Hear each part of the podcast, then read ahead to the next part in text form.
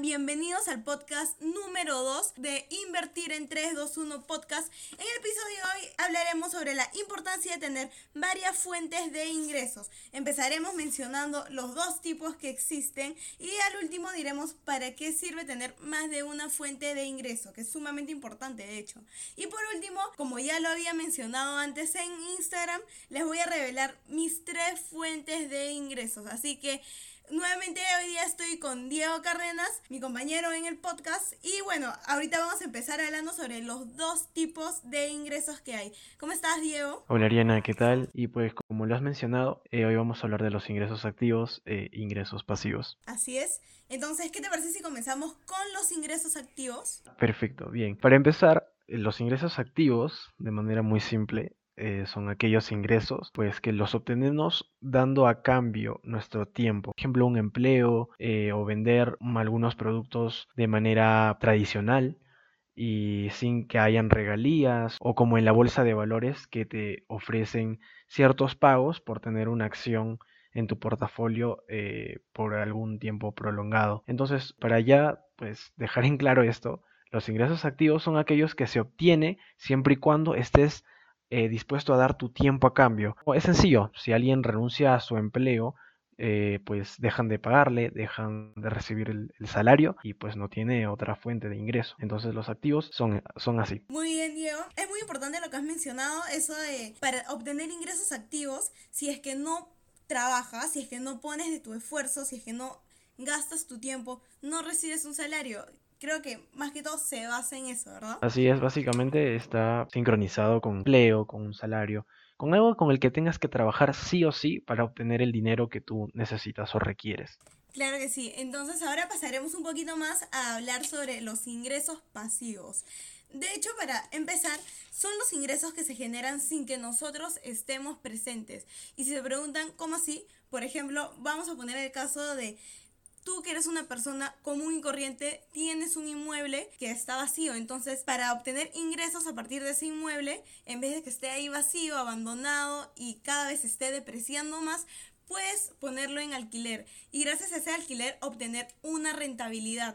Eh, muchas veces la rentabilidad puede ser de, desde un 6% que es algo bajo hasta un 15% o si, si tienes la suerte, si sabes analizar bien eh, ese tipo de negocio, podrías obtener una rentabilidad más alta. Lo mismo ocurre con las inversiones. Actualmente hay muchísimos tipos de inversiones como las inversiones en bolsa, eh, inversiones con fondos indexados o también el trading, que es muy famoso, que de hecho yo sé que tú lo manejas muy bien.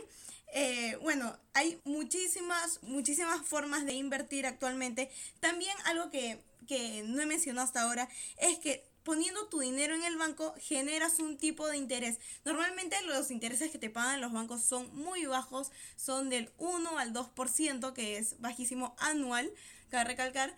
Y bueno, también existen las cajas, por ejemplo, acá en Perú donde nosotros vivimos existen las cajas municipales que sí te llegan a pagar, te llegan a pagar un poquito más, como un 7-8% anual de rentabilidad, pero en este caso con una inversión se puede llegar a conseguir hasta un 20% de rentabilidad, que eso sería lo ideal, lo mejor. Y bueno, dependiendo también de la acción, ¿verdad? Hay algunas acciones que también te pagan por dividendos, que que eso sería una muy buena opción para generar ingresos pasivos. Y en general, cabe mencionar que los ingresos pasivos no muchas personas los, los, obtienen. La mayoría de personas generan ingresos a través de su trabajo, a través del tiempo que ponen, a través del, del, esfuerzo. Entonces yo creo que muy pocas son las personas que se animan a obtener los ingresos pasivos. Sé que a quien no le gustaría obtener más ingresos, pero lamentablemente eh, sé que hay muy poca, muy poca información, muy poca educación financiera.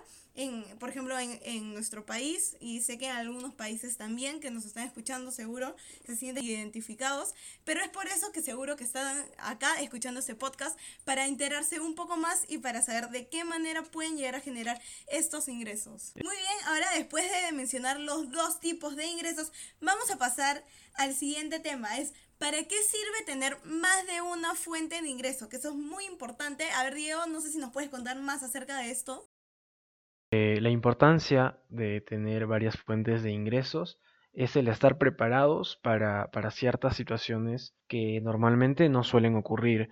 Por ejemplo, la pandemia ha traído mucho desempleo, no solo en el país, ¿no? O sea, en todo el mundo en general. Y pues un claro ejemplo es de los empleados que trabajaban en un restaurante. Todos sabemos que los restaurantes eh, antes de la pandemia trabajaban de una manera, pues, por lo general, 100% presencial y física. Pero como sucedió todo lo de la pandemia, eh, pues los restaurantes cerraron y los empleados, ya sean mozos, eh, vigilantes, cajeros, han tenido que, ser despedidos. Y si no han tenido o no han construido otra fuente de ingreso aparte de su salario que recibían al trabajar en el restaurante, han caído en, graves problemas. No tienen otro sustento económico del cual podrían vivir. Entonces, la importancia de, de tener varias fuentes de ingreso es esa, estar preparado para situaciones que normalmente no ocurren. Y también, obviamente, para poder hacer crecer el capital que una persona tiene y pues a nadie le viene mal una fuente de ingreso. Es verdad, así como mencionó, los negocios son fluctuantes, es decir, un día puedes estar generando muchísimo dinero, pero al día siguiente por alguna razón X y bueno, mayormente en la actualidad, vamos a mencionar el caso de la pandemia, se ha visto afectado tu negocio y si tu única fuente de ingreso era esa, ya llegó a tu fin. Entonces, simplemente tu economía se ve afectada. Y esto no solo ocurre con, con las personas autónomas, con las personas independientes, también ocurre con las personas que dependen de un salario. Así como has mencionado los casos de los trabajadores, hay muchísimas personas que ahora se han quedado sin trabajo o que simplemente los negocios han decidido reducir su personal. Entonces de repente tu única fuente de ingreso se vio afectada, ya no tienes. Ahora que te queda simplemente pedir préstamos, así sea familiares, así sea en el banco. Y ahí es donde empiezan las deudas y la bola de nieve. Entonces por eso creo que hay un dicho que es no pongas todos los huevos en una misma canasta. Es decir, lo recomendable es tener más de una fuente de ingreso, diversificar tu portafolio. Eso también es muy importante por tu seguridad económica. Así es, Ariana. Entonces, pasamos a hablar de las fuentes de ingreso que tú tienes. Claro que sí. Eh, actualmente yo a mis 18 años tengo tres fuentes de ingreso. La primera, la que voy a mencionar, la tengo desde los 15 años. De hecho, esta idea de negocio surgió desde que vi que solo existía una empresa acá en Perú, prácticamente era un monopolio. Entonces, entonces veía que había bastante demanda y lo tomé como una super idea de negocio. Tenía muchísimas amigas que siempre me decían, oye, he comprado tal producto en esta tienda. Entonces yo dije, pero si solo hay esa tienda, ¿por qué no hay otra? Entonces se me ocurrió la idea y empecé a importar desde China algunos productos y ahí surgió mi primera fuente de ingreso que es a partir de ese negocio. Hasta el momento de hoy sigo generando ingresos con esa empresa, pero bueno, también a raíz de la pandemia se ha visto afectada, no voy a mentir. Eh, hubo como dos meses que acá en Perú prácticamente todo estaba cerrado, lo único que estaba abierto eran los supermercados y las farmacias y tiendas que vendían productos básicos. Entonces, ya que no era producto de primera necesidad, mi negocio se vio afectado, las ventas bajaron muchísimo y no solo en esos dos meses que no pude hacer las entregas, sino también como en los tres meses posteriores. Por suerte ahora ya me estoy recuperando. Y bueno, la segunda fuente de ingreso es el marketing de afiliados, que sé que un montón de personas lo hacen actualmente, ya que ahorita la digitalización es muy importante. Entonces sé que muchas personas recurren a los libros, a los cursos eh, por internet. Entonces yo he visto esa oportunidad de negocio y actualmente también genero ingresos con el marketing de afiliados. Y la tercera fuente de ingreso y la última es los intereses que genero en el banco con mi dinero ahorrado. No es mucho, como lo mencioné, es del 1 al 2%, pero es una tercera fuente de ingreso. Y en un futuro, de hecho, en un mes y medio aproximadamente, ya voy a empezar a invertir en bolsa, que eso sí sé que genera bastante rentabilidad. Me he estado informando un poco más, he estado llevando muchísimos cursos y también leyendo libros para poder generar la mayor rentabilidad posible. Yo sé, Diego, que también ya me has contado que tú actualmente estás en el tema del trading, ¿no es así? Así es, Ariana, yo soy trader, todavía no lo soy de manera profesional, pero sí, soy trader y pues también se puede considerar como una fuente de ingreso que tengo.